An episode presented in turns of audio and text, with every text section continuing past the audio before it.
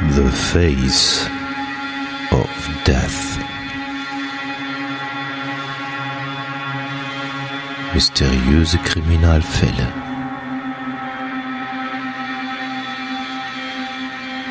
Der Podcast. The Face of Death.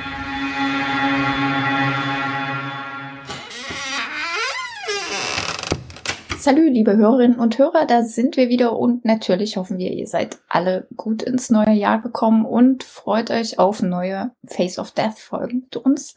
Hatti, wie sieht's aus? Startklar für 2023?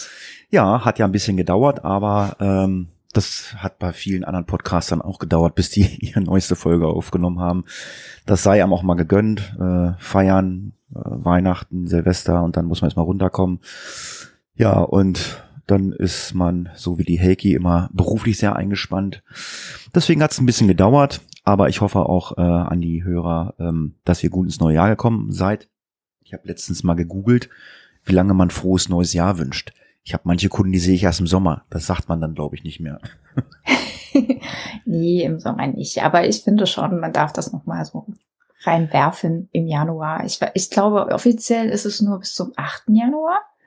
Ich, ich habe so die, laut Knicke oder sowas. Keine Ahnung, die haben ja alle gesagt, so bis Mitte äh, bis Mitte Januar habe ich irgendwie mal gelesen. Das ist genauso wie die Weihnachts der Weihnachtsschmuck, der bleibt bis hm. zum 6. Januar stehen und ach was ich, keine Ahnung. ist mir auch egal. Ja, ähm, also wir waren dann halt ein bisschen faul und fangen halt jetzt fast Ende Januar an ähm, und probieren es dann halt alle zwei Wochen. Aber ihr wart ja auch faul, liebe Hörer. Äh, es gab keine Kommentare, äh, weder auf äh, äh, ähm, Face of Desert, weder auf Facebook noch auf Instagram oder noch im äh, äh, Blog. Ja, ist nicht schlimm. Äh, wenn ihr nichts zu sagen habt oder euch nicht melden wollt, dann ist das halt einfach so. Wir müssen damit leben, ne? Also es gab nicht mal Beschwerden, dass wir so lange still waren. Das tut mir auch furchtbar leid. Nö, das gibt's. Es wird wieder besser werden. Das gibt's eigentlich nie.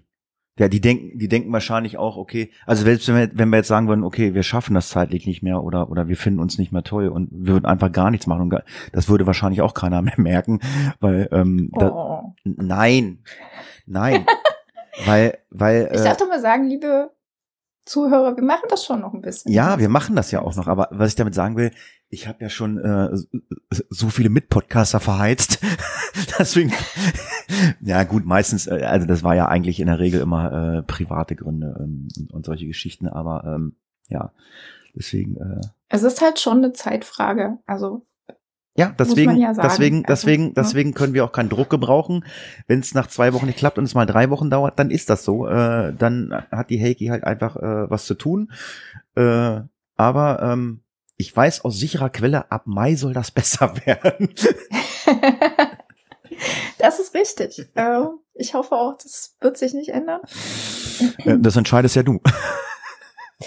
Das ist richtig. Ähm, aber weißt du, derzeit, ähm, sag ich mal, ist es nicht so einfach, Nachfolgende zu finden.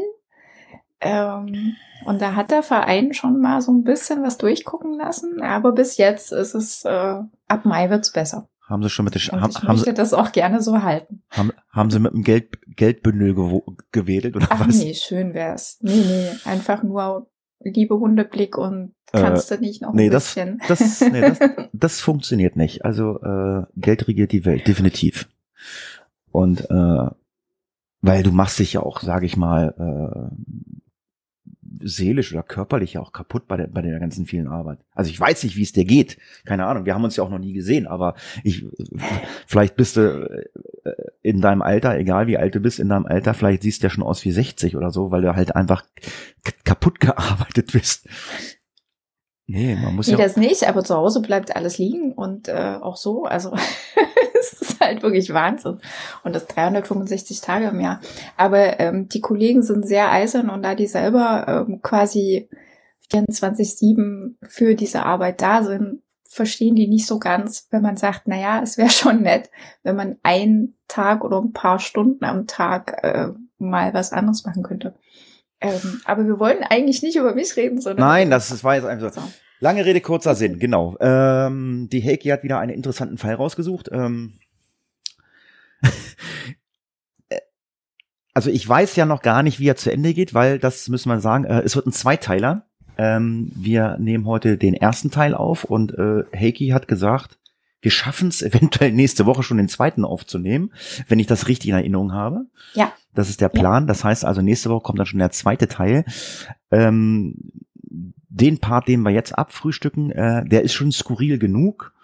Ähm, bevor wir in diesen Fall einsteigen, äh, wollte ich mit dir noch mal ganz kurz was abklären. Ähm, da du ja nicht verheiratet bist oder so, äh, müssten wir mal darüber reden. Äh, du könntest doch eine Lebensversicherung abschließen und könntest mich doch darin begünstigen, oder? Ähm, das könnte ich. ich muss zugeben, ähm, ich halte ja, ich weiß, dass es in Deutschland auch sowas gibt. Ich habe auch gelesen, dass es in Westdeutschland relativ normal sein soll. ähm, also das Einzige, was ich als zusätzliche Versicherung habe, ist tatsächlich so eine Berufsunfähigkeitsversicherung, die irgendwann, wenn ich sie nicht einlöse, äh, bei meiner Rente mit dazukommt, wenn ich überhaupt noch sowas wie eine Rente bekomme. Ja. Das ist ja eher fraglich. Nein. Ähm, ähm, ja, warum ich dieses Lust, warum ich dieses lustige Ding eingeworfen habe, das hört ihr, das hört ihr jetzt gleich. Das hat nämlich was mit dem Fall zu tun. Deswegen äh, dachte ich mal, äh, ich probiere mal, ob ich begünstigt werde im Fall, äh, im Todesfall von Heiki. Ähm, ich finde erstaunlich, dass das tatsächlich vor knapp 100 Jahren schon ein Thema war und heutzutage eigentlich immer noch funktioniert. Also es ist wirklich krass. Ja. Ja gut und ähm, und du müsstest auch noch sehr viel Alkohol trinken. Trinkst du viel Alkohol? ich trinke gar nicht, deswegen. Oh, oh. Ich mag keinen Alkohol, also weder den Geruch noch den Geschmack. Ähm, deswegen, sowas, sowas gibt es? Äh, okay. Was, dass man das nicht mag? Ja. Also, ja, auch den Geruch, also ich, den Geruch, also das. Ich kann, also zum Beispiel Bier kann ich überhaupt nicht ausstehen. Ich okay. weiß, jetzt werden alle sagen, what? Aber nee, also wenn, wenn es irgendwo nach Bier riecht, das geht gar nicht. Ähm, nee, mag ich nicht. ich habe nichts dagegen, wenn Leute Alkohol trinken, um sich zu amüsieren. Ich mag es nur nicht für mich. Also kann es nicht leiden. Bäh. Gut, lange Rede, kurzer Sinn. Äh, ihr wisst, äh, es geht äh, um eine Versicherung. Äh, so viel sei euch schon mal verraten. Und damit ihr genau wisst, worum es geht, hören wir doch erst einmal in den Fall hinein. Am 11. Mai 1933 trifft sich Detective Edward Leonard vom New York City Police Department, Abteilung Mordermittlung, mit Arthur Carney und Dr. Charles E. Hodgman, der für die Bronx zuständige Gerichtsmediziner, auf dem Ferncliff Cemetery. Sie gehen gemeinsam zum Grab mit der Nummer 2070. Der Name auf dem Grabstein ist Nicholas Mallory, Detective Leonard gibt das Zeichen, das Grab zu öffnen und den Leichnam zu exhumieren. Anschließend bringen sie ihn in die Leichenhalle des Fordham Hospital, wo Dr. Hodgman mit der ausführlichen Untersuchung beginnt. Besonders fällt ihm die pinke Verfärbung im Gesicht, am Hals, auf dem Rücken, den Beinen und den Armen auf. Um 1945 bringt Detective Leonard John McNally in die Leichenhalle und fragt ihn, ist das der Mann, der unter dem Namen Nicholas Mallory versichert wurde? Das ist er, antwortet McNally. Ich kenne ihn außerdem auch unter seinem richtigen Namen. Der da wäre, fragt der Detective. Michael Malloy. Ja, und bevor wir in diesen Fall so richtig einsteigen, äh, gibt es jetzt erstmal von Heiki Geschichtsunterricht. Äh, Heiki hat nämlich ein bisschen äh, Geschichtskunde gemacht für euch.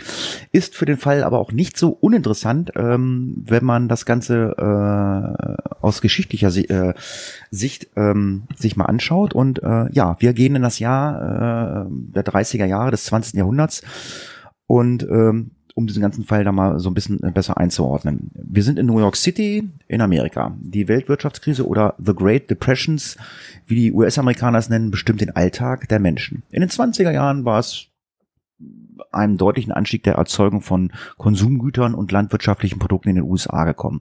Doch der Großteil der Bevölkerung kann sich diese ganzen Produkte einfach nicht leisten. Um die erzeugten Produkte auch zu kaufen zu können, müssen die meisten Bürger ja das durften damals nur Männer Kredite aufnehmen. Also Frauen durften gar keine Kredite aufnehmen, das durften nur Männer damals. Im Jahr 1929 beträgt dann der Betrag für Kredite nur zum Erwerb von Konsumgütern äh, ungefähr 7 Milliarden US-Dollar. Hinzu kommt eine riesige Spekulationsblase, Bilanzfälschung und Kettengeschäfte. Das äh, kennen wir auch unter Schneeballsystem. Mitte Oktober stagnieren dann die Kurse. Damit wird den kleinen Anlegern so langsam bewusst, dass sie so ihre genommenen Kredite nicht zurückzahlen können. Immer mehr versuchen daher ihre Anteile zu verkaufen. Das Handelsvolumen nimmt dadurch stark zu. Am 24. Oktober 1929 bricht bei der New York Stock Exchange Panik unter den Anlegern aus. Die Börsenkurse brechen stark ein und bis zum Börsenschluss sind viele Anleger hoch verschuldet. Ja, und diese ganze Abwärtsspirale hält dann noch weitere drei Wochen an. Dann scheint sich äh, der Dow Jones zu stabilisieren und einige mutige kaufen wieder äh, ein. Doch der Kurs fällt dann immer noch weiter. Von 180 Punkten am 15. November 1929 bis zum Tiefspunkt, äh, Tiefpunkt von 41 Punkten im Jahr 1932, also drei Jahre später. Die Folgen sind äh, weitreichend für die Welt und die USA. Doch bleiben wir mal in New York. Nahezu jeder ist äh, von diesem Börsencrash betroffen. Kleinere Anleger können ihre Kredite nicht zurückzahlen und verlieren ja, Hab und Gut, Haus, Firmen gehen bankrott und äh, ja, die Mitarbeiter müssen entlassen werden. Äh, es gibt eine große Arbeitslosigkeit, Hunger natürlich, Armut. Die wenigsten haben einfach, äh, oder die meisten haben einfach dann nur noch wenig Geld ähm, oder vertrauen auch keinen mehr irgendwie Geld in irgendeiner Art und Weise ähm, irgendwo anzulegen. Und ja, davon kann sich die ganze Wirtschaft natürlich nur sehr schwer erholen.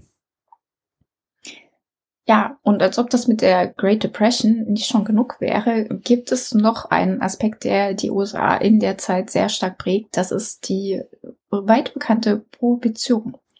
Also auf die USA bezogen heißt das Verbot des Verkaufs, der Herstellung sowie den Transport von Alkohol.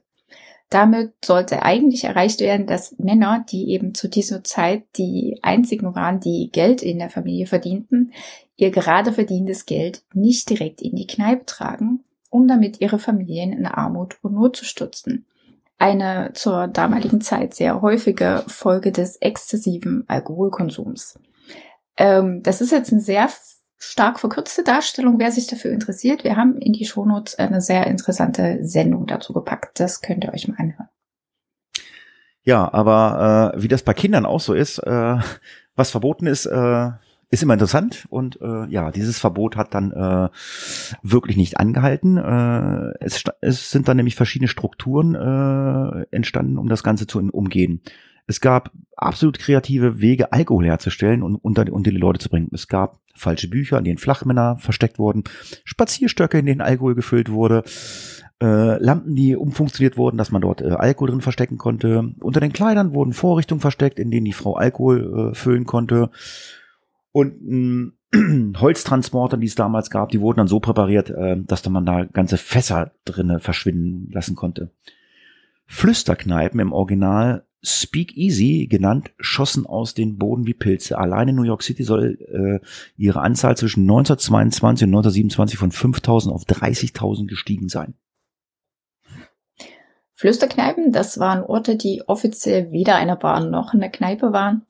Meist versteckten sie sich in baufälligen Kellern, einsturzgefährdeten Häusern und den schlechtesten Gegenständen, Gegenden der Stadt. Es gab sie in Low Budget bis High Class, was so die Qualität vom Alkohol betrifft. Womit wir bei einem weiteren Problem der Zeit wären. Alkohol wurde nämlich aus allen möglichen und unmöglichen Zutaten hergestellt und mit allem versetzt, also zum Beispiel Terpentin. Damit war also noch gesundheitsgefährdender als vor dem Verbot. Also Terpentin kenne ich so, da habe ich meine Hände früher mal sauber gemacht, wenn ich gestrichen habe, ne? Das war doch Terpentin, mhm. ne? Richtig, richtig. Also für Schnüffler. Riecht auch furchtbar. Ja, ich, ich, ich wollte gerade sagen, für Schnüffler war das auch interessant, weil es gibt nämlich Leute, die riechen das gerne. Also ich habe es auch nicht gerne gerochen, aber es gibt Leute, die riechen das gerne. So dieses, mhm. dieses Lösungsmittel. Also Terpentin, äh, nee, das möchte ich nicht trinken. Tut mir leid. äh, ja, aber es gibt natürlich auch Grenzen bei diesem äh, bei dieser Alkoholqualität. So kam es vor, dass äh, das vorgesetzte Gebräu in, den, in diesen Flüsterkneipen so schlecht war, dass selbst die härtesten Trinker protestierten und den Aufstand probten. Das endet dann meistens in seiner äh, äh, klassischen Kneipenschlägerei, wie man sie aus äh, Bud Spencer und Terence Hill Filmen kennt. Also klatsch, klatsch und dann lag er am Boden. Ja, Tische sind durch die Gegend geflogen, Fensterscheiben sind zerbrochen. Ähm, ja, manchmal wurde sogar geschossen, äh, dass die Polizei dann äh, kam und äh, es wurden halt auch Leute festgenommen. Doch für jedes geschlossene Speakeasy entstehen drei neue oder mehr. Also ähm, Alkohol war dann halt für die Leute wichtig und deswegen haben sie ihre, ich sag mal so, Keimkneipen immer wieder eröffnet. Mhm. Und genau in so einer abgefragten Flüsterkneipe in der Third Avenue 3775 in New York City sitzt Michael Malloy. Das ist ein ehemaliger Feuerwehrmann irischer Herkunft. Das genaue Alter des irischen Einwanders ist an sich unbekannt. 1933 wird er auf ungefähr 60 Jahre geschätzt. Aber wie wir das wissen, ne, wenn man viel trinkt, wenn man auf der Straße lebt, dann sieht man meist älter aus, als man ist. Er hatte jedenfalls braune Haare, braune Augen, wiegt um die 90 Kilogramm und verbringt die meiste Zeit äh, an der Bar von Tony Marinos Flüsterkneipe. Von außen sieht das Big Easy nach einem längst geschlossenen Laden aus. Wenn man durch das Fenster schaut, dann sieht man Stapel mit Kartons und Holzkisten. Alles ist staubig und schmutzig. Doch dahinter verbergen sich eine zusammengezimmerte Bar aus Sperrholz, ein Sofa, vier Tische und Unmengen an geschmuggelten Alkohol. Hineinkommt nur, wer den Geheimeingang kennt und ein Passwort. Ja, Michael Malloy ist äh, fast immer dort äh, und auch immer sturzbetrunken äh, ja, und immer pleite. Das war mal anders. Anfangs konnte Malloy seine Getränke bezahlen, denn er arbeitete mal als Straßenfeger, mal half er in einem Beerdigungsinstitut äh, aus oder fungierte als Barmann äh, im Speakeasy auf der Third Avenue, in dem er selbst am liebsten trinkt. Also er war sein bester Kunde dann. Ja, äh, kein Job war ihm zu schade. Äh, Hauptsache es gab ein paar Pfennige, äh, damit er sich Alkohol leisten konnte. Doch stetig, der stetig steigende Alkoholkonsum sorgte dafür, dass Malloy immer weniger und immer seltener Jobs annehmen kann. Klar, wenn er mal besoffen ist, kann er nicht arbeiten. Unterdessen ist der gebürtige Ire so weit, dass er sogar im Speakeasy auf dem Fußboden übernachtet und wenn er am Morgen verkatert aufwacht, dann braucht er erst einmal einen Drink oder fünf, um für den Tag gerüstet zu sein. Das ist auch cool. Entweder ein oder gleich fünf. Naja. Aber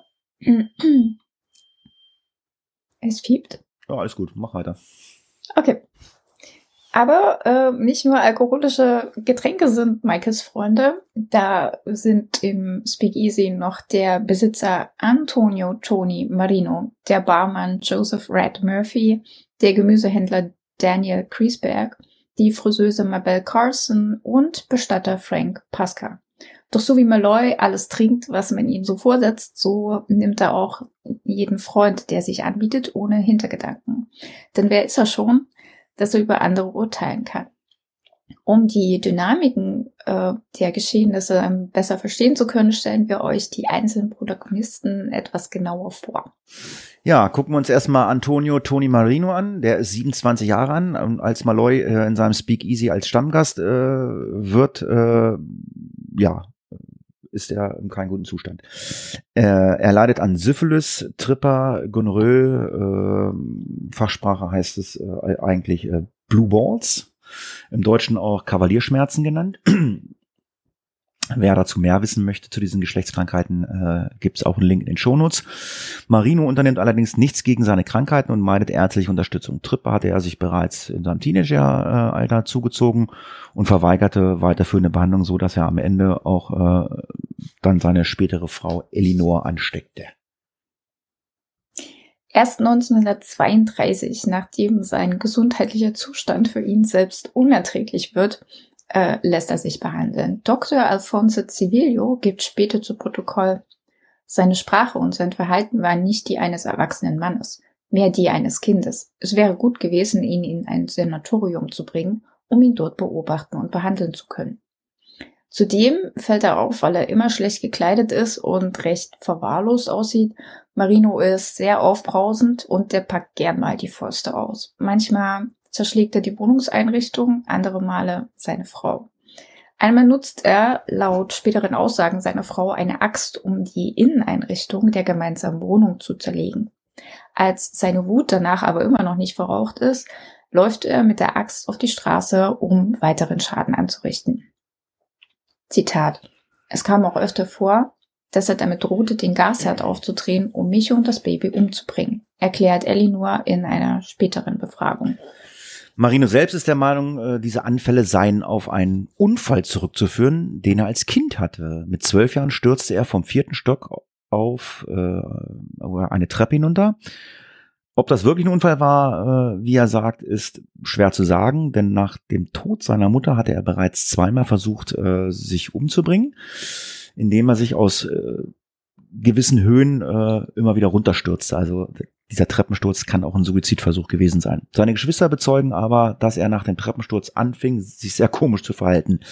Er machte komische Geräusche, trieb sich die ganze Nacht in der Stadt herum, ging dann nur noch selten zur Schule, verprügelte seine Geschwister und auch fremde Menschen, wenn ihm was nicht passte. Er prügelte auf äh, alle Leute ein und schnitt äh, hinter ihn Fratzen. Einige seiner Familienmitglieder äh, haben das so formuliert, ähm, er sei verrückt. Toni Marino beendet dann nur die sechste Klasse. Äh, danach schmeißt man ihn nämlich von der Schule. Mit 16 fängt er sich eben Trippe ein und muss wegen der Blue Balls operiert werden. Doch die sind chronisch und treten dann halt im Laufe seines Lebens immer wieder auf. Danach wurde er quasi, also nach der Operation, wurde er noch unberechenbarer. Sein Bruder erzählt, Manchmal legte er armen Leuten Geld vor die Füße und wenn sie es nehmen wollten, dann stieß er sie hart zu Boden oder trat ihnen auf die Hände. Einen richtigen Job hat Marino nie, doch Ende der 20er Jahre steigt er dann in das Speakeasy-Business ein. Zuerst hat er einen Geschäftspartner, äh, doch der ist von Marinos Verhalten so angewidert, dass er dann die Partnerschaft gleich wieder verlässt. Marino war danach auf sich war allein gestellt und hat das Geschäft prompt in den Sand gesetzt. Da gibt er aber nicht auf, sondern kurze Zeit später startet er einen neuen Versuch und das ist das Speakeasy auf der Third Avenue 3775 in der Bronx. Ja, in seinem eigenen Speakeasy läuft es mehr oder minder gut. Die Gäste haben keine großen Ansprüche, was das Ambiente betrifft oder den Alkohol betrifft. Gelegentlich hilft Joseph Red Murphy als Barmann aus, gelegentlich, weil er meist selbst sein bester Kunde ist und äh, stets von den Gästen äh, sich selber mit Schnaps bediente. Doch Joseph ist sowieso mehr im Speakeasy als irgendwo anders. Er schläft sogar jede Nacht auf der Couch im improvisierten Schankraum und kann für seine Drinks nicht bezahlen. Also braucht Marino ihm meist nicht einmal den 1 Dollar am Tag Lohn zahlen, für den er ihn eins eingestellt hatte, denn Murphy trinkt weitaus mehr, als er arbeitete. Murphy nimmt seinen ersten Drink beim Aufstehen und den letzten, bevor er am Abend umfällt und macht keine Pause dazwischen. Tja. Bevor Murphy bei Marino unterkam, lebte er auf der Straße und schlief zum Beispiel in Hauseingängen oder auch auf U-Bahn-Bahnsteigen. Red, wie er genannt wird, wurde 1906 in New York City geboren und der lebte von Kindesbeinen an auf der Straße. Als er zehn ist, holt ihn dann das Kinderhilfswerk von der Straße und versucht ihn bei Pflegefamilien unterzubringen. Doch, wie dann aus den Akten hervorgeht, scheitern alle Versuche. Zuerst brachte man ihn zu Reverend Green, der mit dem schlechten Benehmen Josephs überhaupt nicht zurechtkam. Äh, nach einem Jahr gibt der alte Mann auf und Joseph Murphy kam zur Familie Bryan nach Delaware. Doch auch hier setzten sich halt die Probleme fort. Der Junge nutzt jede Gelegenheit, um wegzulaufen. Er hört nicht, er versucht stets an Zigaretten und Tabak heranzukommen und er missachtet die aufgestellten Regeln. Das alles endet halt darin, dass der Herr des Hauses versucht, Zucht und Ordnung in Joseph hineinzuprügeln, woraufhin dann das Kinderhilfswerk ihn aus der Familie nimmt. Das war nur ein Monat, nachdem er zur Familie Brian gekommen war. Ja, danach ging es für ihn nach Maryland zur Familie Lane. Diese hatte zwei Töchter und die Behörden erhofften sich, dass die Mädchen ja, so ein bisschen beruhigenden Einfluss auf Joseph haben würden. Das war aber nicht der Fall. Die Mädchen in Kombination mit der Sonntagsschule stachelten Joseph eher noch an, weiter zu rebellieren und äh, so viele Schimpfwörter und obszöne, äh, obszöne Worte in die Sprache, äh, in seiner Sprache zu nutzen. Das Ende kam, nachdem eine Armbanduhr von Mrs. Lane spurlos verschwunden war. Zwar beteuerte der Junge, er habe sie nicht entwendet, doch die Lanes beendeten das Pflegeverhältnis abrupt. Die nächste Station war dann eine Farm mit einem jungen Bauern und einer früheren Lehrerin. Bei seiner Übergabe wies dann das Kinderhilfswerk darauf hin, dass ein paar körperliche Züchtigungen sicher nötig seien, um den Jungen in der Spur zu halten. Sollte dieses aber nichts bringen, lohne es sich nicht, diese fortzusetzen, da es keinen Zweck habe. Während seines achtmonatigen Aufenthaltes lief er viermal davon, erwies sich als Lügner und als generelle Belastung für die Familie. so zumindest die Beschwerden dieser. Ein anonymer Brief wies dann aber das Kinderhilfswerk darauf hin, dass Joseph im Haushalt der Rossers grausam misshandelt werden würde. Eine Überprüfung der Vorwürfe bestätigte dann den Brief und Joseph wurde aus der Familie äh, genommen. Zudem wurde der Pflegefamilie dann tatsächlich das Privileg entzogen, Pflegefamilie zu sein. Ja, noch weitere Versuche scheiterten dann. Im Jahr 1990 kam, es, kam er dann als Patient in das Mansfield State Training, äh, Training School Krankenhaus, wo er die nächsten zehn Jahre verbrachte. Also eine Einrichtung für Menschen mit körperlicher oder geistiger Beeinträchtigung. Hier lief es besser für Joseph. Er begann sich für Lehrstunden zu interessieren und nahm am Posaunenunterricht teil oder spielte Violine, zudem half er im Speisesaal und in der Bäckerei aus. Jedoch konnte er auch in dieser Einrichtung das Stehlen und Lügen nicht ganz sein lassen. Äh, ja, und hatte halt starke Gemütsschwankungen. So wird äh, es im Bericht beschrieben. Insgesamt benahm er sich aber besser und schien ausgeglichener zu sein. 1924, da war er dann 18 Jahre, er gab ein psychiatrisches Gutachten, dass er einen IQ von 56 hat und auf dem geistigen Stand eines Neunjährigen sei. Die Ärzte prognostizierten, dass Joseph niemals selbstständig für sich sorgen könne und immer eine Aufsicht brauchen würde. Er verbrachte seine Tage ganz fröhlich mit Sport, er sah gern Filme und das Tanzen machte ihm besonders Spaß. Doch am 31. Juli 1929 verschwand Joseph spurlos aus der Einrichtung. Später taucht er dann in New York City wieder auf Dort schläft er eben auf der Straße, er besorgt sich das Essen aus Mülltonnen. Manchmal spenden Men Menschen ihm eine gute Mahlzeit und geben ihm so kleinere Arbeiten. Doch Joseph lernt halt auch den Alkohol kennen und lieben. Und 1932 stolpert er dann eben in Marinos Big Easy und seither gehört er dort zum Inventar. Im gleichen Jahr entdeckte äh, auch Mabel Carlson die Flüsterkneipe auf der Third Avenue und ihre Geschichte ist vorerst ganz schnell erzählt. Mabel war das sogenannte schwarze Schaf einer recht wohlhabenden Familie. 1931 war sie nach dem Tod ihrer Mutter und der gescheiterten Ehe mit einem Geschäftsmann nach New York gekommen. Ja, und dann wollte sie dort das neue Leben, ihr neues Leben starten. Sie hatte kein Glück und verfiel stattdessen ebenfalls dem Alkohol und kam dann auch in ein in, in, in Speakeasy mit der Hausnummer 3775. Am 17. März 1932 wurde die Polizei gerufen, nachdem Mabel tot in einem Bett aufgefunden wurde. Die Obduktion ergab Bronchialpneumonie, also eine sogenannte Lungenentzündung. Den Namen Mabel Carlson und die Lungenentzündung solltet ihr auf jeden Fall merken. Darauf kommen wir später noch einmal zu sprechen. Ich glaube nicht heute, ich glaube nächste Woche, wenn es mich nicht alles täuscht, ne? Das ist richtig. Das dauert noch ein bisschen, aber trotzdem merken oder zweimal hören. An den Tagen, an denen Michael Malloy nicht komplett dem Alkohol verfallen war, arbeitet er für Frank Pasca in dessen Beerdigungsinstitut. Ordnung halten, Boden fegen, Särge polieren, das gehört so zu seinen Aufgaben. Pascal ist gerade einmal 24 und ein junger Vater.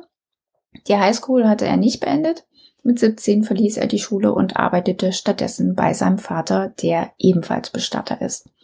Da man mit Toten schlecht zweiseitige Gespräche führen kann, ging Pascal abends oft mit Meloy in die 3775, um sich ein paar Drinks zu gönnen und mit lebenden Menschen zu reden. Pasqua war mit Marino gut befreundet, beide waren junge Väter und tauschten sich gerne mal darüber aus. Seine Frau Elvira und sein vierjähriger Sohn hatten es gut mit Frank. Zu Hause ging es harmonisch zu. Nach Aussagen seiner Frau war Frank immer zwischen 18 und 19 Uhr zu Hause. Und wenn er einmal da war, ging er auch nicht noch einmal aus. Doch wie sein Freund Marino lief auch, äh, doch wie sein Freund Marino liefen auch die Geschäfte von Frank Pasqua nicht immer im legalen Bereich ab. Beide sprachen oft Italienisch miteinander und verbargen damit so manche dunkle Geheimnisse vor den anderen Anwesenden. Pasqua hat aufgrund seiner Arbeit gute Verbindungen zu Versicherungsinstituten, einigen Ärzten und anderen Menschen in nützlichen Positionen. Das solltet ihr euch merken. Genau. Ein weiterer Vater von dreien in der Runde war Daniel Kriesberg. Das ist ein 29-jähriger Gemüsehändler und ein guter Freund von Tony Marino. Anders als seine Kumpel war Kriesberg ein liebender Ehemann und Vater, bei dem es zu Hause weder Schläge noch Streit gab. Alles, was er für seine Familie wollte, war ein gutes Leben. Und das ist genau das, was den jungen Mann auf die dunkle Seite führt, denn für Geld würde der so ziemlich alles tun. Eines Abends im Juli 1932 sitzen nun Marino, Pascal und Griesberg zusammen an einem Tisch. Malloy ist an der Bar und hält sich an einem Glas fest. Vergebens hatte Marino versucht, ihn aus dem Speakeasy fernzuhalten, weil er eben seine Rechnung nicht mehr begleichen konnte. Malloy kehrt aber immer wieder zurück und bettelt. Marino seufzt und sagt mit einem Blick auf den Iren, die Geschäfte laufen nicht gut. Er schaut sich seine anderen Gäste an mit einem ziemlich angewiderten Gesichtsausdruck und fährt dann fort. Denken die alle, das kostet nix? Die Hälfte von denen bezahlt nie. Ja, die drei Männer schauen wieder zur Bar und sehen, wie Malloy und Murphy sich an den Flaschen dann auf einmal selbst bedienen. Ihre Blicke ruhen auf Malloy, der den Eindruck erweckt, als würde er eh nicht mehr lange machen. Pasqua sagt, warum schließt du nicht einfach eine Versicherung auf Malloy ab? Um den Rest kümmere ich mich. Die Männer schweigen kurz, Marino lässt sich die Idee durch den Kopf gehen. Wenn er sich Malloy so ansieht, dann scheint er tatsächlich die perfekte Lösung zu sein, seine Geldsorgen loszuwerden. Er war stets stockbetrunken, hatte keine Familie oder Bekannte oder Freunde. So, so ein kleiner Unglücksfall könnte Malloy aus seinem trostlosen Leben befreien und keiner würde ihn vermissen. Malloy ersch erscheint Marino körperlich nicht besonders gesund. So ein hartes Leben forderte sicher äh, sein Tribut, Tribut und viel Mühe dürfte es doch nicht bereiten, einen alten Greis zu beseitigen. Marino schaut dann zu seinem Freund Griesbeck rüber, der ihn erwartungsvoll ansieht der Lebensmittelhändler scheint also auch nicht mehr so zu leben, wie er eigentlich wollte. Die drei stoßen an und sind sich einig. Also es ist ein einfacher Plan. Erstens, Malloy versichern. Zweitens, ihn umbringen. Drittens, die Lebensversicherung kassieren. Noch am Abend auf dem Nachhauseweg macht sich dann Marino Gedanken über das weitere Vorgehen. Wie nur sollten sie Malloy versichern? Und wovon die Beiträge zahlen? Und wie viel könnten Sie Malloy überhaupt versichern? Frank Pasca äh, war sich ja unterdessen sicher, dass äh, es ein einfaches Unterfangen sein sollte, Malloy loszuwerden, um danach abzukassieren. Die einzigen Freunde, die der Mann ha zu haben äh, glaubte, waren sie, die gerade Pläne schmiedeten, ihn loszuwerden. So war das Leben eben. Er würde die Beerdigung ausrichten und die Kosten bei der Versicherung viel höher angeben, als sie war. Der Totenschein würde auch kein Problem sein, da kannte er jemanden, der ihm dabei helfen könnte. Die einzige Herausforderung war, die Versicherung auf Malloy abzuschließen. Spätestens am Ende des Monats würde der ihre unter der Erde sein. Hm. Am 29. Juli 1932 machte sich Pasqua äh, auf das Problem, äh, also machte sich auf den Weg, um das äh, mit der Versicherung zu lösen, das Problem oder zu klären. Dafür zieht er seinen besten Anzug an und fährt erst einmal zum Speakeasy. Hi Mike, was hältst du davon, wenn wir dir eine Versicherung besorgen? Michael Malloy denkt nicht lange nach und willigt ein. Pascal schnappt sich Malloy und fährt mit ihm erst einmal ins Beerdigungsinstitut. Schon am Morgen hatte er nämlich einen Termin mit der Prudential Life Insurance Company gemacht. Und kurze Zeit später kommt auch der Vertreter der Versicherung. Das ist Joseph Fermento. Und der war noch nicht lang bei der Versicherung, hatte aber schon öfter mit den Pasquas gearbeitet. Frumento erzählt der Polizei später, wie sie gemeinsam nach einer Versicherung für Malloy suchten, sich die Beiträge ansahen und berechneten, was im Fall eines Unfalltodes ausgezahlt werden würde. Da Pascal den Beitrag nicht auf einen Schlag zahlen kann, wählen sie eine Versicherung, die Gebühren pro Monat erlaubt. Das waren 8,08 Dollar. Ich fragte nach seinem Namen und er sagte Michael Malloy dann nach seiner Adresse und er gab Marinos Speakeasy als Adresse an. Malloy gab als Geburtsdatum den 5. Juni 1885 an, damit wäre er 47 statt 60 Jahre alt gewesen und als Geburtsort gab er an Irland. Als Beruf gibt er, gibt er an, bei Pasqua zu arbeiten. Frank Pasqua hatte Malloy auf der Fahrt zum Institut genau gesagt, was er für Angaben zu den Fragen machen sollte. Wer soll denn im Falle ihres Todes der Begünstigste sein? fragte Frumento und Malloy deutete auf Pasqua. Na, der einzige Freund, den ich habe. Frank Pasqua. Er hat mir den Job hier gegeben und sorgt dafür, dass ich etwas zu essen habe. Die Papiere werden ausgefüllt, 8 Dollar 8 im Voraus bezahlt und Malloy unterschreibt.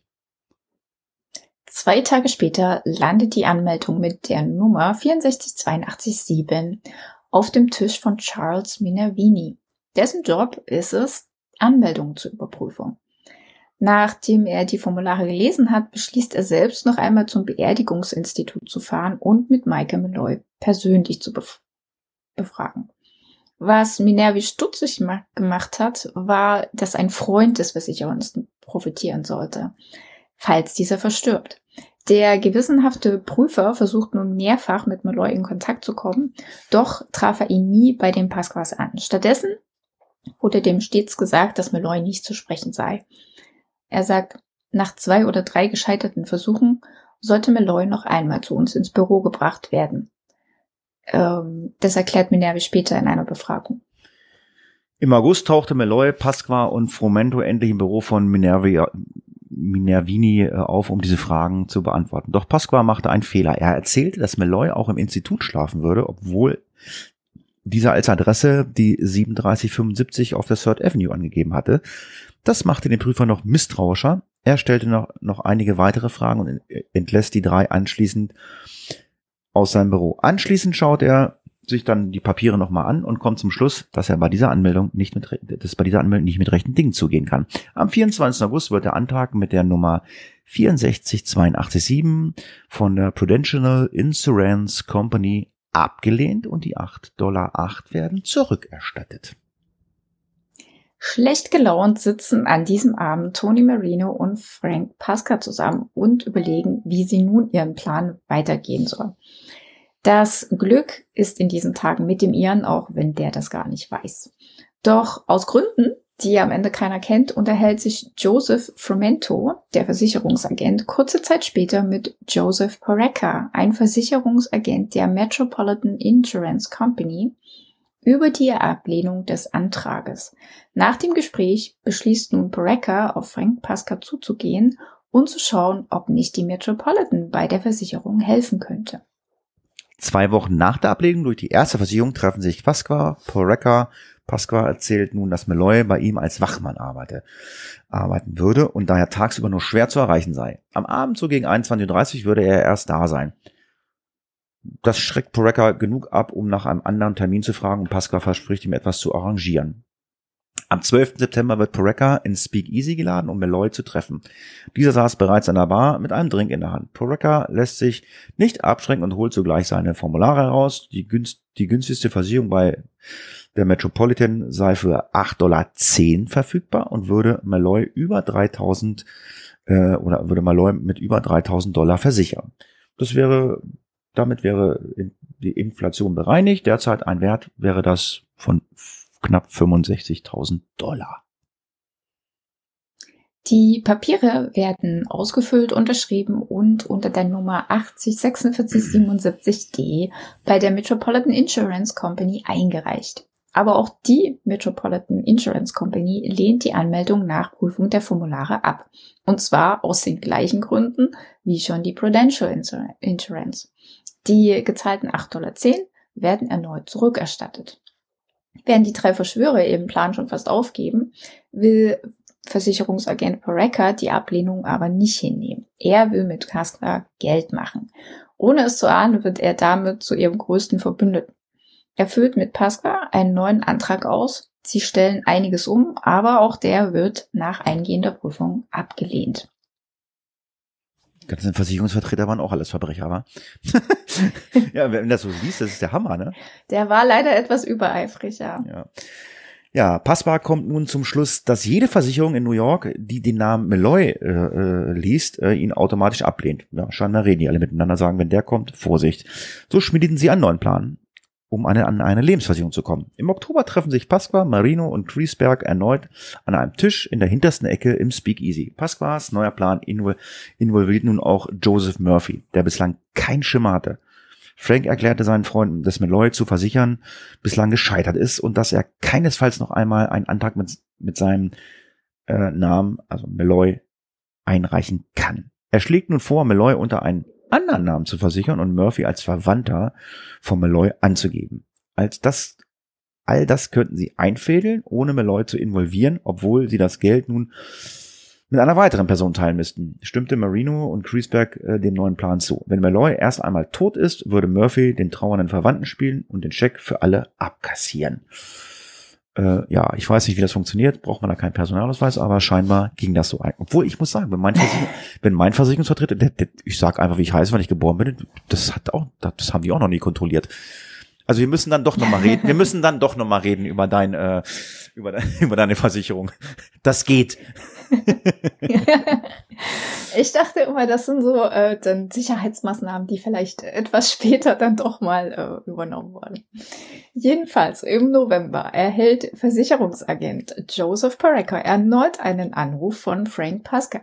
Dieser erzählt ihm nun, er habe einen Freund, der unbedingt eine Versicherung abschließen wolle. Dieser Freund habe ihm sogar das Geld gegeben, um eine Lebensversicherung abzuschließen. Für Pareca war Pascal ein überaus netter Mensch, der sich um seinen Mitmenschen sorgt und ein großes Herz hat. Allein, dass ihm dieser Freund nun einmal erst einmal bei sich, also bei Pascal und seiner Frau wohnen durfte, zeigte Poreca, was für ein guter Mensch Pascal ist. Und erklärt später. Das erklärt er später. Ähm, er wird auch nicht stutzig, als Pascal erklärt, dass er diesen Freund nicht treffen könne. Porecker wolle nämlich unbedingt einen Abschluss haben und so bringt er nun ein leeres Formular bei Pascal vorbei, so dass der Freund es ausfüllen kann, ohne den Freund je gesehen zu haben, obwohl das eindeutig gegen die Vorschriften seines Arbeitsgebers verstößt. Mit den Papieren besiegelt der Versicherungsagent nun unwissentlich das Schicksal von Michael Malloy endgültig. Ja, auch wenn Tony Marino sich stets äh, über die wenigen Gäste in seinem Speakeasy beschwert, ab und zu saßen auch andere als die üblichen Verdächtigen in seiner Bar. Antonio Tough Tony Bestone war einer davon und ein ganz eigenes Kaliber. Tony war selbst ehemals Barmann und hatte seine Hände in allerlei krummer Geschäfte, unter anderem Falschgeld, Erpressung und so weiter. Sein Willen setzte er gerne unter Anwendung von Gewalt durch. Offiziell ging er allerdings keiner geregelten Arbeit nach, weshalb seine Frau und die fünf Kinder aufs Geld von Staat, vom, vom Staat angewiesen waren. Tony war zudem ein guter Beobachter und er hatte sich Marino und Pasqua nun schon eine Weile angeguckt und war sicher, die beiden, die planen irgendwas. Und das könnte halt auch mit viel Geld äh, in Verbindung gemacht werden. Der 43-Jährige setzte nun alles daran, mehr über diesen Plan herauszufinden, äh, denn den es, den es offensichtlich gab und ähm, war nahezu beleidigt, dass man ihn damit nicht eingebunden hatte. Am Tag, als er dann hinter die Verschwörung gekommen war, marschierte Tough Tony auf die anderen Beteiligten zu und verlangte eine Abstimmung ob er nicht mitmachen solle und nun Chef des Plans sei. Keiner der Anwesenden wagte es tatsächlich, sich gegen Taftoni auszusprechen, und so waren es nun auf einmal fünf. Marino, Murphy, Chris Berg, Pascal und Bastone, und das, obwohl es noch nicht mal geschafft war, eine Versicherung auf ihr aufgewähltes Opfer Malloy abzuschließen. Es waren am Ende dann Taftoni und sein Kumpel Joey Mac McLeone, die am Ende dafür sorgten, dass auf dem Versicherungsschein die richtigen Unterschriften landeten. Die Versicherung war nun auf einen gewissen Nicholas Mallory ausgestellt, also auch bekannt als Michael Malloy, und eine komplett erfundene Person von Frank Pasca. Der richtete es außerdem ein, dass Malloy, nein, Mallory, bei einem Blumenhändler angestellt war der oft Aufträge vom Beerdigungsinstitut von Pascal annahm und daher auch keine Fragen stellte. Des Weiteren war Mallory ein paar Jahre jünger als Malloy, zumindest auf den Papieren, und auch nicht mehr in Irland geboren, sondern ein Amerikaner, dessen Vorfahren aus Irland eingewandert war. Kurzum, ein für eine Versicherungsgesellschaft attraktiver Kandidat. Am 16. November rief Pascal bei Poreca an und teilte diesen mit, dass die Papiere nun fertig seien und eingereicht werden können. Die Versicherung, der Versicherungsagent nahm die Informationen entgegen, ohne Zweifel zu hegen und, und ohne den Versicherungsnehmer je gesehen zu haben. Am Ende waren auf dem Anmeldeformular mit der 121 folgende Daten zu lesen. Nicholas Mallory, geboren am 27. Dezember 1888 in Illinois, alleinstehend und derzeit bei Frank Pasqua und dessen Familie lebend. Beruf Florist, ca. 1,75 Meter groß, 73 Kilogramm schwer. Bislang war er kerngesund und hatte keinerlei Probleme mit Diabetes, Drogenmissbrauch, Hirnerkrankung, Herzprobleme oder Nierenprobleme. Er hatte ebenso keine Probleme mit Syphilis, kein Magengeschwür oder Krampfadern. Angaben, die normalerweise durch eine Untersuchung eines Arztes bestätigt werden müssen. Nicholas Mallory war noch nie von der Metropolitan Versicherung abgelehnt worden und hatte sich auch noch nie zuvor bei einer anderen Versicherung beworben. Unterzeichnet waren die Papiere von Nicholas Mallory und sein Bruder Joseph war als Begünstigter eingetragen. Versicherungsagent Poreka unterzeichnete an der Stelle, wo geschrieben steht, ich erkläre hiermit, dass die Fragen in Abschnitt A vom Versicherungsnehmer wahrheitsgemäß beantwortet wurden. Am 18. November wurden die Papiere bei der Metropolitan Insurance eingereicht und zwei Wochen später, am 1. Dezember 1932, genehmigte ein Prüfer der Versicherung den Antrag auf eine Lebensversicherung für Nicholas Mallory im Falle eines Unfalltodes. Der erste Schritt auf ihrer Drei-Punkte-Liste war endlich getan. Im Speakeasy stießen die Verbündeten auf ihren Erfolg an. Doch die Freude hielt nicht lange an, denn sie begannen ihren Gewinn zu berechnen. Für die angegebene Versicherungssumme würde gerade einmal 300 Dollar für jeden herausspringen. Ein ziemlich lausiger Betrag, wenn man den Aufwand bedachte. Marino sprach sein Bedenken gegenüber Frank Pasca an und keine Woche später rief der ein weiteres Mal bei der Versicherung, beim Versicherungsagenten Poreka an und machte einen neuen Termin aus. Pasca wollte Mallory besser versichern, denn sollte er ein, äh, einmal eine Familie gründen, sei das Geld aus der bisherigen Lebensversicherung ja viel zu wenig. Immerhin lebten sie in, einem gefähr in einer gefährlichen Welt, umgeben von gefährlichen Menschen. Eine höhere Versicherung würde jedoch bedeuten, dass man den Versicherten auf jeden Fall ärztlich untersuchen müsste. Das war natürlich keine Option. Aber Poreka hat dafür natürlich eine Lösung. Er schlägt stattdessen vor, Nicholas Mallory einfach auch noch bei einer weiteren Versicherung zu versichern. Sein Freund Frayson von der Prudential Versicherung könnte sich um die Angelegenheit kümmern. Gesagt, getan. Am 10. Dezember traf Poreka Frayson in dessen Büro und dem machte es nichts aus, dass Mallory bereits bei einer anderen Versicherung lebensversichert war. Er rief bei der angegebenen Arbeitsstelle an, also die von Mallory angegeben wurde als Blumenhändler und Michael De Gaudio bestätigte, dass Malloy, Mallory bei ihm arbeitete. Aber Frayson bereit, damit war Frayson bereit, Frank Pasca zu treffen. Am 19. Dezember treffen sich Frayson, Poreka, Pasca und ein Herr namens Nick Mallory um die Versicherung abzuschließen. Niemand weiß bis heute, wer in die Rolle des Nick Mallory geschlüpft war, denn es konnte nicht Michael Malloy selbst sein. Pascal half ebenso der Fakt, dass Frasen ihn bereits kannte, denn sein Bestattungsinstitut hatte die Beisetzung eines Klienten von Frasen übernommen. Das machte Pascal gegenüber Frasen glaubwürdiger. Obwohl Pascal bei den Angaben zu Mallory zwei Fehler unterliefen, fielen diese nicht auf. Zum Beispiel war das Geburtsjahr nun mit 1892 angegeben statt 1888. Die zweite Ungenauigkeit betraf die Unterschrift von Nicholas Mallory, denn die war deutlich anders als die auf den Papieren bei der Metropolitan Insurance. Das fiel aber niemanden auf.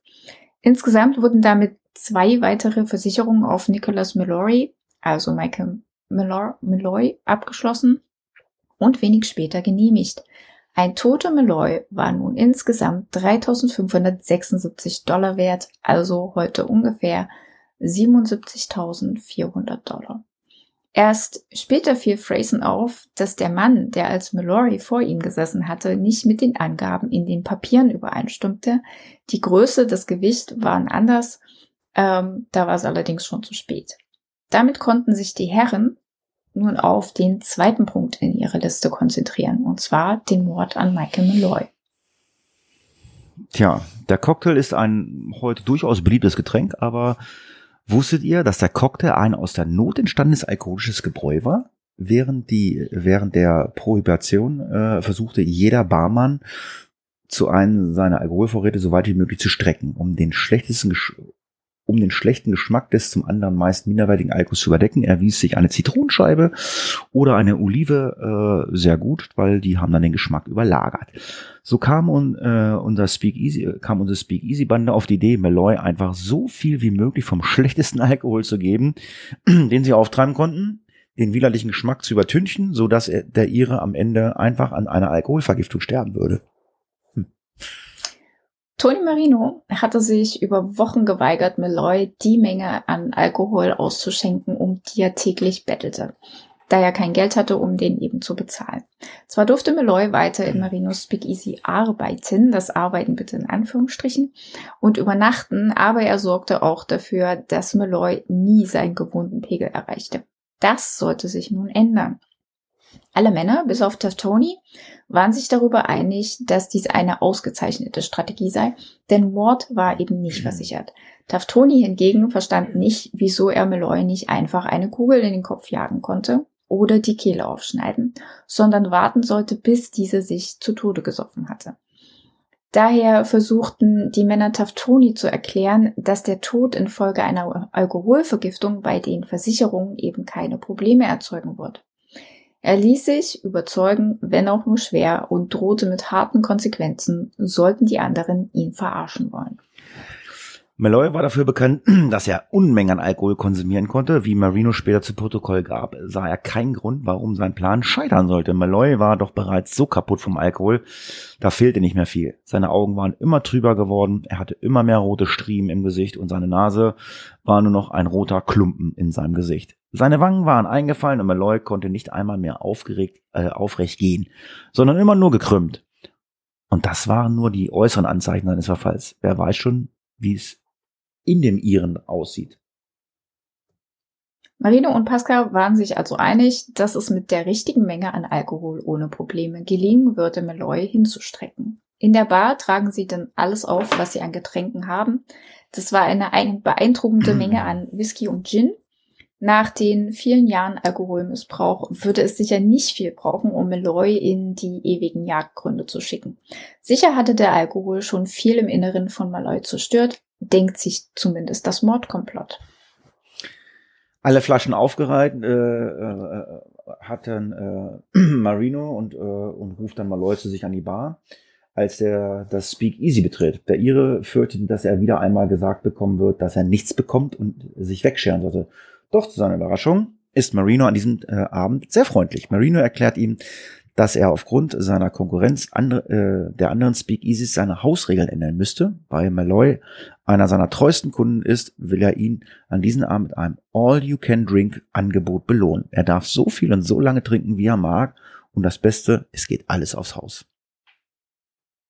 Für Malloy ist das natürlich der Himmel auf Erden. Ohne lang zu zögern, setzt er sich an die Bar und beginnt zu trinken. Dabei genießt er den Alkohol nicht, sondern der stürzt ihn hinunter wie andere Wasser nach einem Wüstenmarsch. Nebenbei plappert er unaufhörlich über die Wohltaten, die der Alkohol in ihm auslöst, und Marino schenkt ihm stetig nach, ein Glas nach dem anderen. Eine Flasche folgt der nächsten.